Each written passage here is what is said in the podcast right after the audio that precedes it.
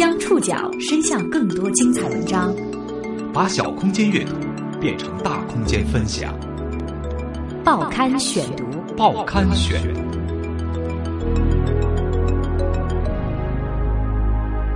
把小空间阅读变成大空间分享，欢迎各位收听今天的报刊选读，我是宋宇。今天为大家选读的文章综合了《新周刊》、《北京晚报》以及果壳网的报道，我们将一起来说说圣诞老人的故事。十二月二十五号，圣诞节。你或许热衷于过圣诞节，但是否知道圣诞老人姓甚名谁？他又有怎样的故事？如果圣诞老人是真的，他的家乡在哪儿？他环绕地球的速度有多快？有什么机构在追踪圣诞老人吗？圣诞节的全球推广和商业广告又有什么样的联系？报刊选读，今天和您一起分享圣诞老人那些事儿。这两天你过节了吗？是购物狂欢，还是大吃大喝，又或者是陪伴在家人的身边？虽然这个舶来的节日已经如此深刻的融入了我们的生活，但是关于圣诞节和圣诞老人，也许还有一些你不知道的。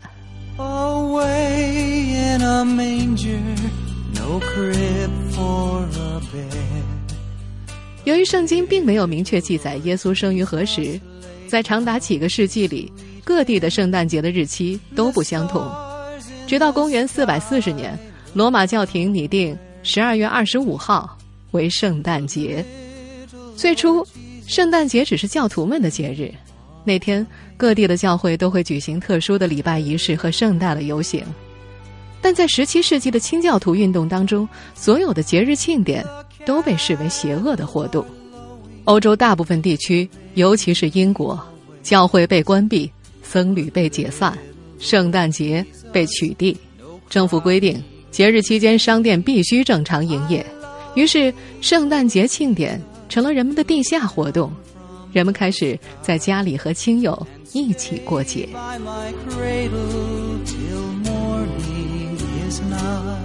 圣诞老人的出现可以说是圣诞节当中最令人欢欣的一部分，正如同圣诞礼物、圣诞装饰品以及圣诞乐章一样，都是不可缺少的。那么，圣诞老人究竟是何许人呢？这个形象来自遥远的欧洲历史，要追溯它的来源，会发觉其中混杂了很多种不同的传说，而最终都汇聚在了芬兰的拉普兰。大多数的历史学家认为，圣尼古拉斯是圣诞老人的原型。他生前为主教，并且还是一位慈善家，因为慷慨而被人们爱戴。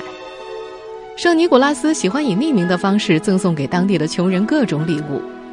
在公元348年去世之后，他被当地人尊为圣人，其生前事迹被逐渐演绎成今天的圣诞老人传说。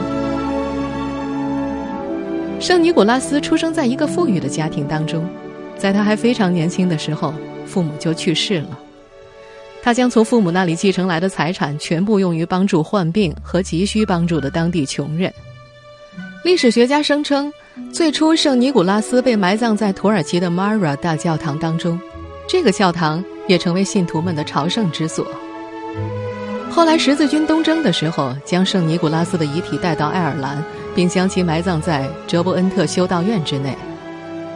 英国历史学家菲利普·林奇说：“哦，这是一个充满传奇意味的故事，但是到目前为止，绝大多数爱尔兰人都还不知道圣尼古拉斯就埋葬在本国境内。”当尼古拉斯过世之后，希腊的东正教将他奉为圣人，很多人开始传述圣尼古拉斯会行奇异能事，甚至有故事说他曾经令死去的孩子复活。这种说法在欧洲流传的愈来愈广，后来连罗马天主教管辖地区也奉他为保护儿童和穷人的圣者。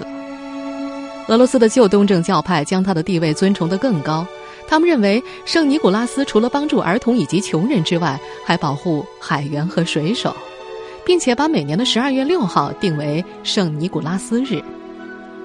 圣尼古拉斯的形象后来传到了德国，再后来又传到了英国，而那个时候他被称为“圣诞之父”。Father Christmas。这位主教圣尼古拉斯是历史学家们口中的圣诞老人，但在欧洲大地上，圣诞老人的故事可不止这一个版本。如今，被世界上大多数人们认可的，还是来自北欧芬兰的圣尼古拉斯的故事。这个故事是这么说的：传说在公元三世纪，有一位生活在芬兰北部的名叫尼古拉斯的老人，他拥有无穷无尽的财富，而又乐善好施。他喜欢乘坐路拉雪橇漫游各地，遇到穷困人家，总要慷慨地伸出援助之手，帮助人家渡过难关。老人不仅经常给穷人送金币，还乐于在圣诞夜给孩子们送糖果、玩具之类的礼物。不过，他的礼物并不公开的送，每每在夜深人静的时候，把礼物从烟囱投入，这样孩子们总能在圣诞节的清早得到一个意外的惊喜。时间一长，人们便发现这是一位慈眉善目、满脸白胡须、乘坐雪橇的老人送的。于是，人们便把这位名叫尼古拉斯的老人称为圣诞老人。here come Santa Claus，here come Santa Claus，right down Santa Claus lane 久而久之，这个赶着寻路。拉满装礼物的雪橇，挨家挨户送礼物的快乐老精灵的形象，就深深地留在人们的记忆当中。圣诞老人也成为圣诞节最重要的象征和传统。有一些国家还将十二月六日作为宗教纪念日——圣尼古拉斯日。传说每年的这一天，尼古拉斯都会给孩子们带来糖果和小礼物，而他的随从克拉普斯则会惩罚那些在一年当中做了坏事的孩子。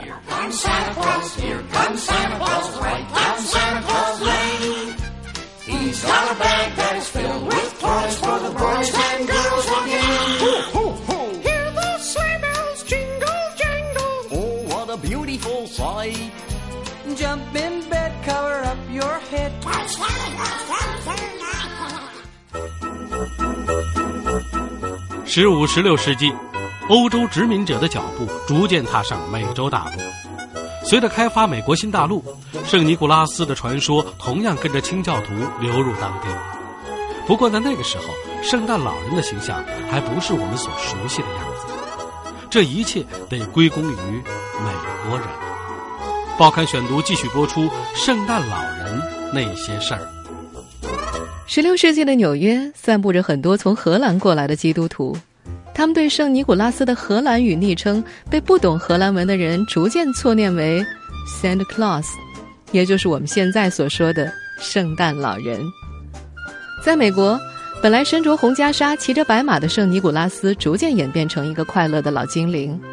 起初，美国作家华盛顿·欧文在他的喜剧《纽约的历史》当中，将他描述为一个又圆又胖的。荷兰老人，而在此之前，对于圣诞老人的形象曾经有过多个版本，有高大苍白的人类外表，也有小精灵的外表。他曾经穿过主教的长袍，也穿过古挪威人的兽皮衣服。而在很多国家的传统当中，圣诞老人是身披绿袍的，因为很多人相信绿色才是大自然的化身。一八二三年十二月二十三号。美国诗人克莱门特·穆尔在特洛伊市的前哨杂志上匿名发表了《圣诞前夜》一诗，诗中对圣诞老人的形象以及他的工作方式都有详细的描述。其中写道：“面颊像玫瑰，鼻子似樱桃，常常快乐欢笑，两腮长满白胡子。每逢圣诞前，便会驾着驯鹿雪橇来到村镇里，从居民烟囱爬下，送礼物给乖孩子。”谁知道这篇诗文一经发表，便到处风行，使快乐的圣诞老人形象深入人心。十九世纪六十年代，卡通制作者托纳斯纳斯特为一八六二年的《哈珀周报》绘制了圣诞老人的插图。画中的圣诞老人作为一个支持联邦制的小精灵的形象出现。纳斯特所绘制的圣诞老人形象持续了大概有三十年。而在这三十年当中，圣诞老人的外套逐渐从棕褐色变为今天大家所熟悉的红色。但是那个时候，圣诞老人的形象和如今还有一些差别，直到可口可乐公司的广告开始涉及这个经典的形象。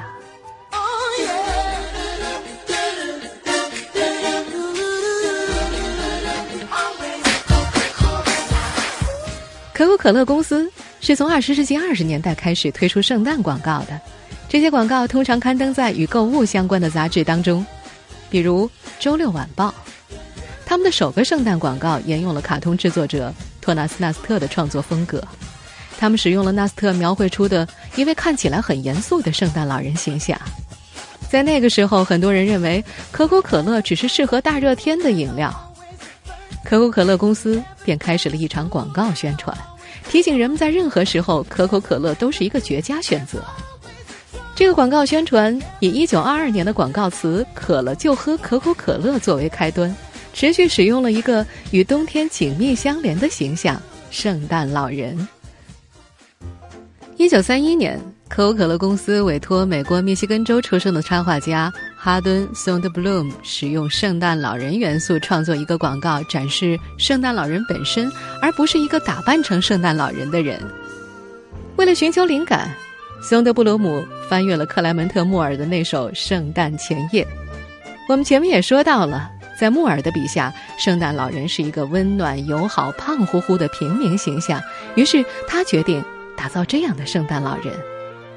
在接下去的三十三年中，松德布鲁姆所描绘的圣诞老人形象，对于现代圣诞老人形象的形成给予了很大的帮助。他对圣诞老人形象的演绎，使得圣诞老人形象活灵活现地存在于每个国家各个年龄层的人们心中。从一九三一年到一九六四年间。可口可乐的广告为人们展示了圣诞老人送玩具给小孩儿，在旅途当中暂停下来读一封信并享用可口可乐，和熬夜迎接他的孩子玩耍，突袭很多人家里的冰箱等场景。Sonda Bloom 原先所创作的油画被用于刊登在杂志上的可口可乐广告中，店内展示里、广告牌上、海报上、月历上，甚至是毛绒玩具上，其中许多物品。如今都变成了很受欢迎的藏品。Sonde Bloom 持续为圣诞老人设计不同的形象，一直到一九六四年，他奠定了广告的风格，同时也让圣诞老人的形象深入到现代商业文化之中。这些 Sonde Bloom 所原创的作品，有些现在已经价值连城，并且在全世界展出，包括巴黎的卢浮宫、多伦多的皇家安大略博物馆、芝加哥的科学和产业博物馆。东京的伊势丹百货大楼以及斯德哥尔摩 N.K 百货大厦都曾经展出过他的作品。在美国人用广告推广圣诞老人形象的时候，芬兰人则忙于寻找圣诞老人的故乡。不过，在欧洲想把圣诞老人纳入本国国民的可不止芬兰人一家。报刊选读继续播出《圣诞老人那些事儿》。一九二七年。一家芬兰报纸指出，圣诞老人的家其实在芬兰北部的拉普兰。也是在这一年，芬兰电台的儿童节目主持人马古斯叔叔描述圣诞老人的正确住址是拉普兰的耳朵山。从二十世纪五十年代开始，拉普兰的圣诞老人在每年圣诞节前都会到拉普兰的首府罗瓦涅米附近的北极圈接见想亲近他的游客，特别是儿童。但是因为前来的人终年不绝，从一九八五年开始，圣诞老人就常住在那儿了。顺理成章，芬兰人在拉普兰的北极圈上建造了全球第一个圣诞老人村。如今这里的商业化运作已经相当成熟。男孩子们想要的东西大多都是带声音的、有引擎的东西，小汽车、卡车之类的，还有游戏等等。而女孩子们更喜欢书、衣服和洋娃娃，更加温柔一点的。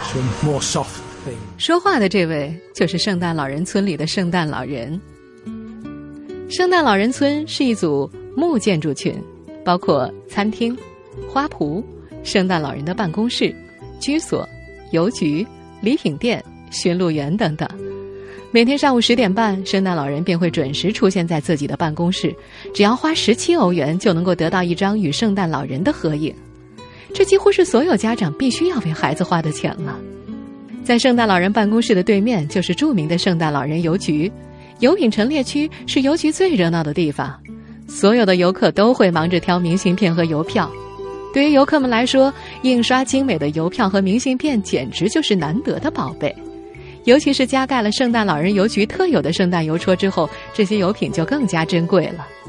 人们仔细的粘贴邮票，一笔一画的写上亲人和朋友的姓名、地址。最近十几年来，许多国家都在自己的国家为圣诞老人寻根觅祖、查找故乡。于是，有将近二十个不同的国家推出了一百五十多位圣诞老人。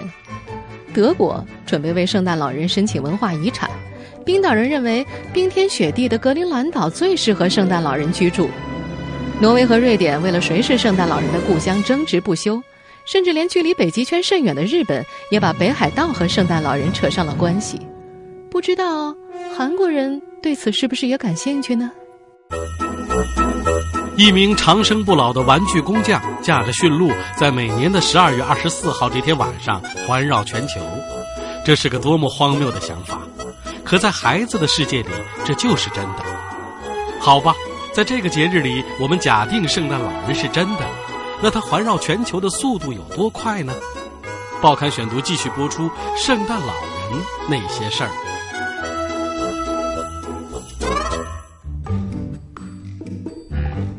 圣诞节的早晨，你发现床头的礼物了吗？有没有小朋友，或者是曾经的小朋友想过这样一个问题：圣诞老人如何在一个晚上的时间同时拜访所有家的小孩子呢？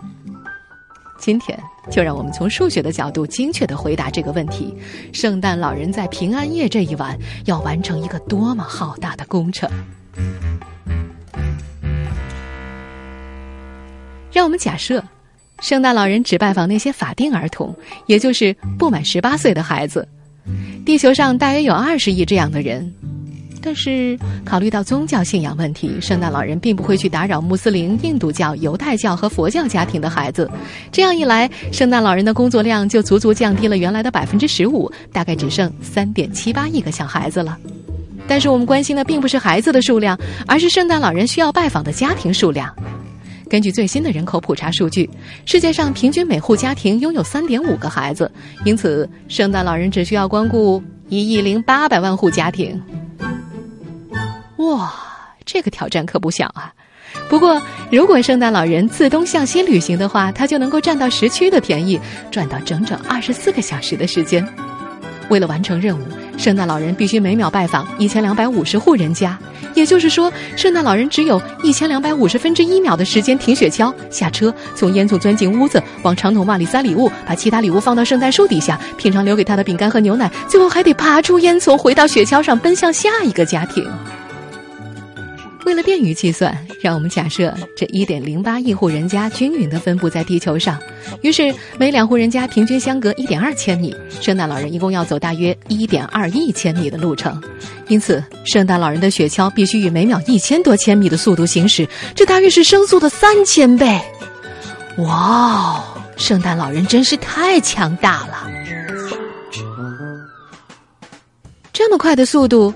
人们可以在天空中发现圣诞老人的身影吗？没关系，由 NORAD 北美防空司令部来帮忙。每年平安夜，他们都会直播圣诞老人的追踪数据，今年也不例外。北美防空联合司令部是美国和加拿大联合组建的军事组织，负责保卫北美大陆的安全。从美国东部时间十二月二十四号凌晨两点开始，到二十五号圣诞节凌晨五点，也就是。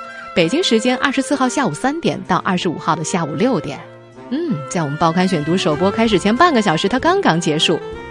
在这段时间里，有上千名的志愿者坐镇 NORAD，接听孩子们打来的电话，告诉他们圣诞老人的具体行踪。此外，网友还可以登录他们的网站，在谷歌地图上亲自参与追踪行动。他们的网址是三 w 点 n o r a d s a n t a 点。O.R.G. 北美防空司令部的这份工作开始于一九五五年，当时美国的一个零售商在报纸上刊登广告，特别设立了专线，让孩子们可以给圣诞老人打电话。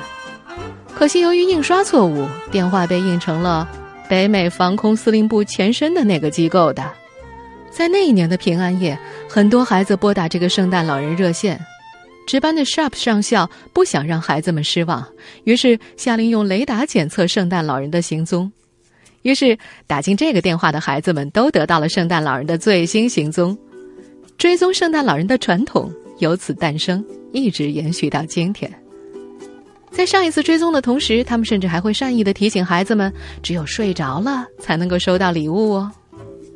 如今，北美防空司令部使用四种高科技的手段来追踪圣诞老人：雷达、卫星、高速数码相机系统和喷气式战斗机。哦，差点忘了，今年他们还提供了手机 APP 系统，无论你是 iOS、安卓还是 Windows 都可以使用。据说有很多孩子通过这个系统了解到了圣诞老人的踪迹，你是其中一员吗？每年的十二月二十四号晚上，他们首先会借用北部预警系统获取圣诞老人离开北极的种种迹象。一旦雷达显示他已经离开北极，就要用到卫星上的红外线传感器了。根据他们的描述，为圣诞老人拉雪橇的领头驯鹿鲁道夫的红鼻子会发出红外线信号，可以被卫星接收到。除此以外，北美防空司令部还使用了名为 SandaCam 的追踪系统。它在全球的许多地方预先安置了超酷的高科技高速数码相机。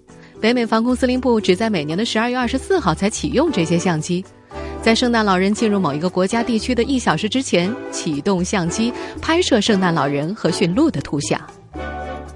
最后，一旦圣诞老人进入了加拿大领空，加拿大的空军就会派出 CF 十八进行护航，而在美国执行护航任务的是 F 十五、F 十六。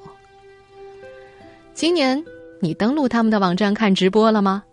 而微软也从二零一二年开始加入了这项计划。他们在帮助北美防空司令部直播的同时，还会提供实时的礼物派送数据。那可是分分钟千万件的派送记录啊！哇，和圣诞老人相比，所有的快递公司通通弱爆了。好啦，关于圣诞老人的故事，我今天就为你讲到这儿。在我看来，这是一个能够帮助大家保持童心的节日。圣诞歌曲唱响，每一颗坚硬的心都会被软化。不管你过不过圣诞节，我都祝你快乐、幸福。我是宋宇，感谢各位的收听。今天节目内容综合了《新周刊》《北京晚报》以及果壳网的内容。收听节目复播，您可以登录南京广播网或喜马拉雅 FM。我们下次节目时间再见。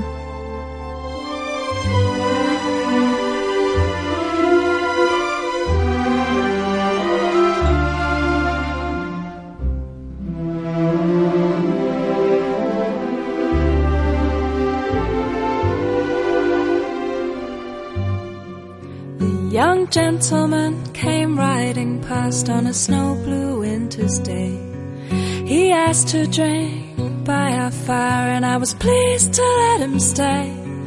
He drank there quietly for a while, and then he turned and said to me, Your eyes are green, like summer grass. Your lips are red, like a fresh cut rose.